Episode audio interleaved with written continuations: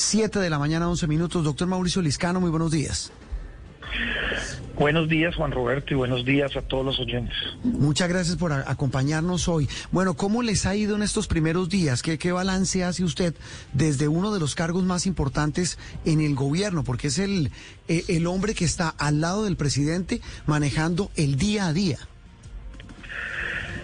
Pues muy contentos, muy optimistas, eh, muy esperanzados por este arranque de gobierno, una semana eh, pues realmente muy dinámica en la que la prioridad ha sido la formación de gobierno, en donde ya está casi prácticamente el gabinete todo nombrado, faltando pues uno o dos ministros, un ministro por nombrar y dos por, por, por posesionar, donde el presidente además de esta primera semana estuvo en varias regiones del país, estuvo en Cali, estuvo en el Chocó, hoy va a estar en Cartagena en la Andy, donde como lo habíamos previsto desde el empalme, pues empezó a gobernar desde el día uno, donde se inicia no hay nada menos y nada más que los eh, diálogos exploratorios con el ELN, una gran noticia para el país. Es decir, una semana yo creo que, que presenta muy, muy buenos resultados y donde desde el DAPRE hemos hecho anuncios de austeridad muy importantes para la confianza del país sin olvidar la presentación de la reforma tributaria, es decir, un gobierno que empezó a toda máquina.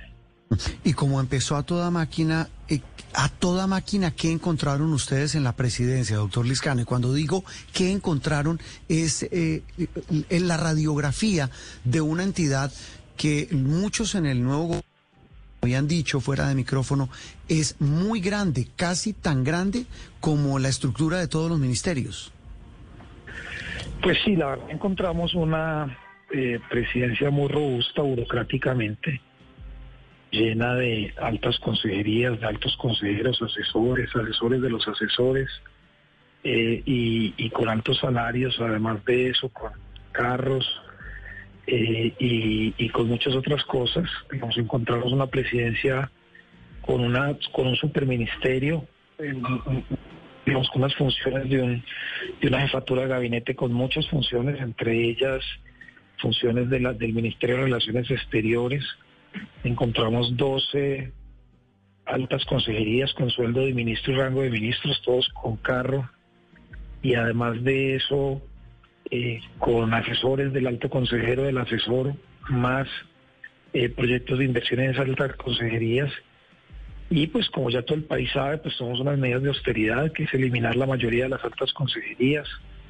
Eh, ayer hoy dimos la orden, que esta mañana firmó la resolución de congelar 120 cargos de alto nivel con altos salarios para no ser nombrados mientras se estructura la presidencia en estos 60 días para hacer una presidencia mucho más liviana, mucho más austera, mucho más enfocada al ciudadano y que pues digamos responda un poco a lo que está pidiendo el pueblo colombiano y es pues que los recursos y los impuestos no vayan a funcionamiento, sino que vayan a, inversión y que si vamos a un gran esfuerzo, eh, pues todos en contribuir con más impuestos, pues estos impuestos no se vayan a más burocracia. Eh, doctor Liscano, eh, vamos por partes porque usted aquí en esta en esta primera intervención pues eh, votó, como se dice coloquialmente, mucho mucho dato. El primero nos dice que encontró en esas consejerías funcionarios, asesores, personas de diferentes cargos con carros, con todo un aparato montado. ¿Todo eso cuánto vale? ¿Ya han hecho un arqueo de cuánto le, le cuesta todo eso al Estado?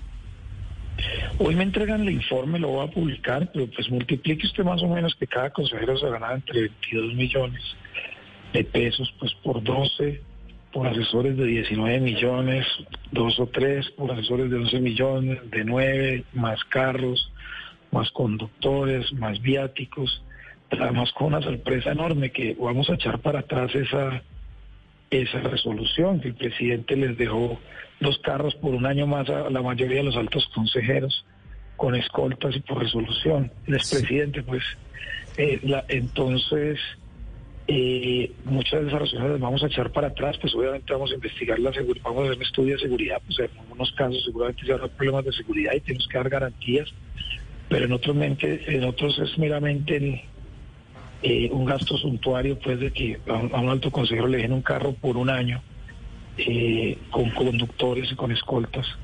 Entonces vamos a revisar todos esos temas. Eso tiene un costo alto. Los cuatro años estamos haciendo realmente los cálculos de cuánto nos estamos ahorrando, no solamente con la supresión de las altas consejerías, sino con el adelgazamiento de la nómina y con todos estos temas y los publicaremos al país, pero créanme que son miles de millones.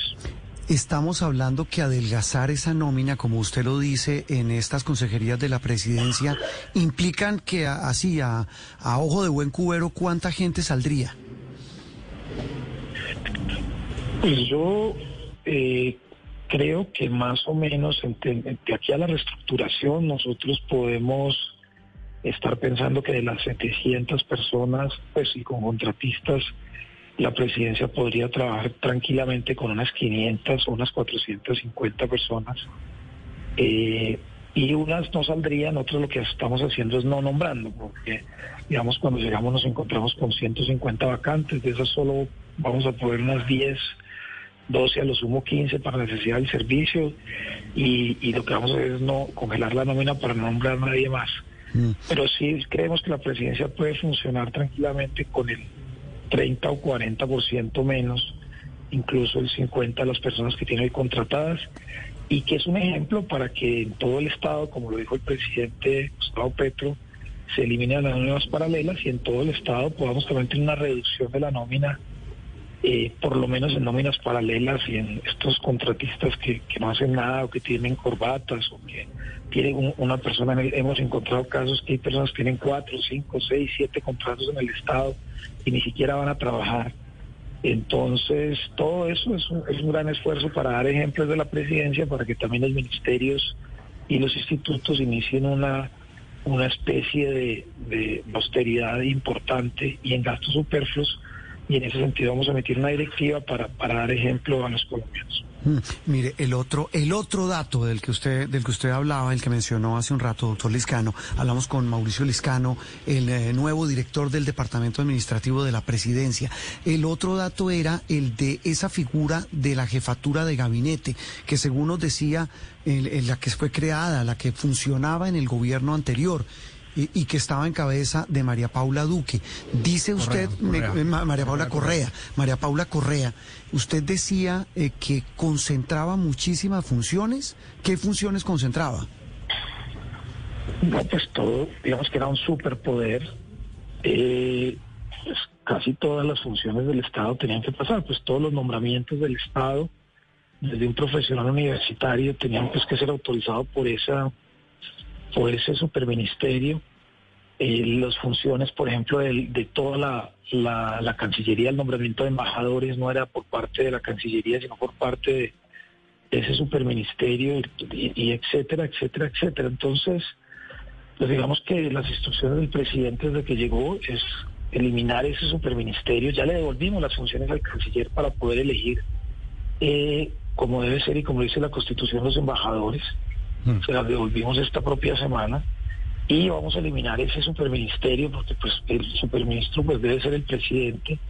Vamos a retomar a la, obviamente esa, esa ese ministerio de la presidencia pues se demora en, desmontar en la reestructuración, pues porque obviamente está por decreto, nos demoramos unos 60, 70 días en hacer toda la reestructuración y vamos a volver a la figura del secretario general, que es una figura pues mucho más eh, de apoyo al presidente y mucho más eh, ejecutiva y mucho más eficiente a la figura de la secretaria privada, porque además esa figura no solo concentraba el superministerio, sino la secretaría privada, es decir, eliminaron la secretaría privada y crearon ese superministerio con funciones también de secretaría privada. Entonces ya vamos a vivir secretaría general, como anteriormente era en los gobiernos anteriores al gobierno del presidente Duque, y una secretaría privada, que nos parece que es el modelo más eficiente para... Y algunas, vamos a mantener unas cuatro, a los sumos cinco consejerías más transversales en temas que obviamente no se pueden eliminar.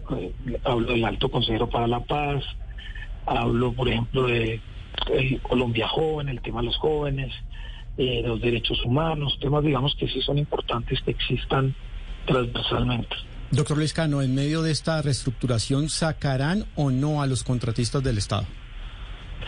No, pues por supuesto que no. La figura de prestación de servicios es una figura muy importante y el Estado necesita de ellos y el país necesita de ellos para poder funcionar. Lo que ha dicho el presidente y le hemos aclarado las nóminas paralelas, que son nóminas paralelas, donde hay un funcionario pagado por el Estado en nómina y al lado hay un contratista que hace las mismas funciones que quien está eh, en, eh, pagado por el Estado. Entonces se duplican las funciones. Tercero, que vamos a eliminar las corbatas. Hay una cantidad de corbatas, personas que nunca van a trabajar, como hace nadie lo verifica. Entonces esas corbatas paga el Estado, pero nunca nadie los conoce, nunca nadie los ve y con el COVID obviamente fue más difícil de controlar. Tercero, la, duplicidad de funciones. Hemos encontrado funcionarios que tienen cuatro, cinco, seis, siete, diez, hasta 20 contratos en todas las entidades. Y entonces uno dice, pero que ahora es un solo ser humano, puede tener 10, 7, 8 contratos. ¿Y, cómo, ¿Y cómo puede certificar? Me contaba ayer la secretaria general del Ministerio de Transporte que a raíz del anuncio del, del presidente ya se habían acercado muchas personas al ministerio, unas 10 o 15, a cancelar contratos porque ya estaban asustados de que, de que por qué tenían 4 y 5 y 6 contratos en todas las entidades.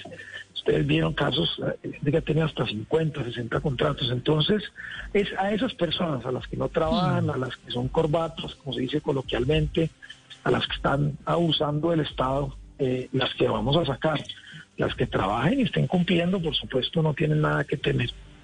Pero ¿de cuántas personas estamos hablando, doctor Liscano? Porque son 500 mil, 500 mil los trabajadores del Estado con contratos de prestación de servicio que hacen parte de esa nómina paralela que el presidente Petro quiere desmantelar. ¿A cuántos de ellos van a echar? ¿A cuántos van a mover a nómina? ¿A cuántos de ellos pues tienen ustedes catalogados como corbatas? No, es un proceso más, más, más dispendioso, decirlo, una semana de, de posicionarnos es muy difícil y, no es echar. Acuérdate que los contratos, pues, digamos, se tienen que se, tienen que terminar de cumplir. Pues si ya no están cumpliendo funciones, pues se podrían terminar de acuerdo a los interventores. Pero eso es un análisis, digamos, que, que, y la gente que lo está haciendo bien no tiene que temer. O sea, aquí no viene pues una purga, ni echar a todos los funcionarios, ni una persecución, ni nada. Simplemente que cada ministro y cada director de instituto pues tiene que evaluar qué está pasando en cada una de esas entidades, así como lo pidió el presidente en el Consejo de Ministros, y vamos a simplemente a, hacer un Estado más austero, más eficiente. Eso es una especie de corrupción porque le están robando al Estado en, algún sentido y las personas que, que, lo estén haciendo bien, que estén tranquilas porque aquí no viene persecución contra nadie. Simplemente es estos casos específicos que, el presidente ha pedido que, que, se revisen y pues obviamente es la responsabilidad de cada, de cada ministro, de cada director de instituto pues que es quien debe realmente pues mirar su nómina y tomar las decisiones de acuerdo a la a la justicia, de acuerdo a los pues a las necesidades del servicio. Sí, doctor Liscano, pero entonces ¿a qué se refería la ministra de Trabajo? Porque ella hace apenas unos días hablaba de los contratos de prestación de servicio como eh, algo innecesario en la política y en la tónica de que se tenían que acabar y lo que se pensaba era que iba a haber una gran purga para quienes están en el Estado bajo esta figura eh, o este modelo contractual. No, lo que ha dicho la ministra es eh, estudiar el modelo de las OPS para cuando las OPS se utilizan para eh, explotar al trabajador. Y entonces trabaja, cumple eh, órdenes, cumple horarios y, cumple, digamos, funciones de lo que es el contrato laboral, lo que se llama en, en derecho laboral el contrato realidad y que se debe hacer un gran esfuerzo, y eso también lo estamos considerando, no solo por parte del Estado, sino por el sector privado, para que muchas de esas personas pues entren a, ingresar a la nómina del Estado como funcionarios. Y esa es una política que también vamos a tener con el gobierno. Hmm. Es decir, ver cómo acabamos esa explotación que tienen hoy a través de las llamadas OPS para explotar muchas veces al trabajador y no reconocerle los derechos laborales que tienen, lo que ha dicho, insisto, el contrato realidad. Entonces, esa es otra política laboral del Estado que no se contrapone a lo que tenemos. Seguramente muchas de estas OPS que sí están cumpliendo, que sí lo están haciendo bien y que llevan 20 años por contrato, pues posiblemente puedan ingresar al Estado ya a la nómina. Pero digamos que ese es un proceso mucho más de mediano y largo plazo, pues porque nosotros no podemos engrosar nóminas, pero eh, pues porque para eso necesita una reestructuración total del Estado. En este momento no tenemos facultades por parte del Congreso para tocar la estructura del Estado. Doctor Liscano, pero en ese Carlos, señor.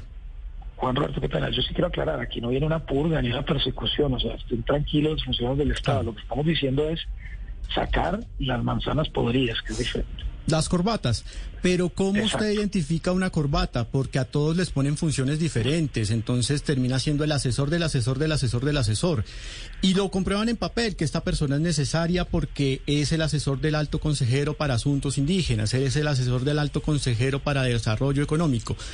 Lo presentan en el papel y en la realidad termina pasando lo mismo que pasa con, todo, con todos los gobiernos que dicen que se van a apretar el cinturón no se puede acabar con esa burocracia. ¿Cómo se va a detectar directamente esa corbata? ¿Cómo van a saber que una persona sí o no es una corbata en una entidad del Estado?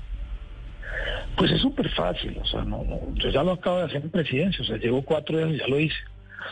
Simplemente uno coge la nómina, mira qué están cumpliendo, cuáles son las funciones y se va a empezar a dar cuenta que hay una cantidad de personas que no se necesitan, como lo acabo de hacer, 120 personas, lo hicimos ayer, ya firmamos la resolución, y, tomar la decisión. Es un tema simplemente gerencial y de voluntad política y de decisión por parte del presidente, en este caso ya la dio la instrucción, y de los ministros. Créame que no es tan difícil y realmente hacer un buen ejercicio de que los interventores de los contratos pues realmente hagan interventoría y que no se coliguen con los contratistas.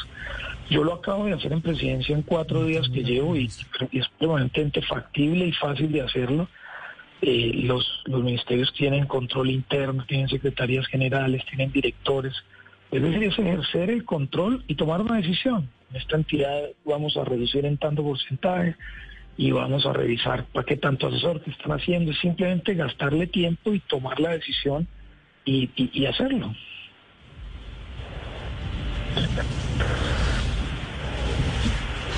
Eh, doctor Liscano, ¿cambiamos de tema o seguimos mejor con, con, las funciones de, de, posesiones? Hablemos de ministros.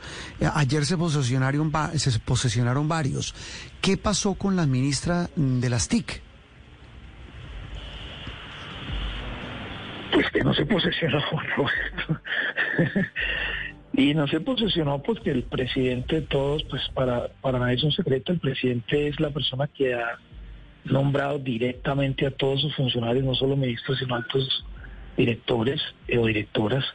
Él ha, él, él ha asumido con una gran responsabilidad y sin presiones y sin consejas este, esta, esta labor y el presidente pues dio la instrucción de que, de que paráramos ese nombramiento, pues que él está evaluando esa decisión y entre todos entonces pues en el momento que el presidente le dé nuevamente día libre, pues la, ministra se posicionará.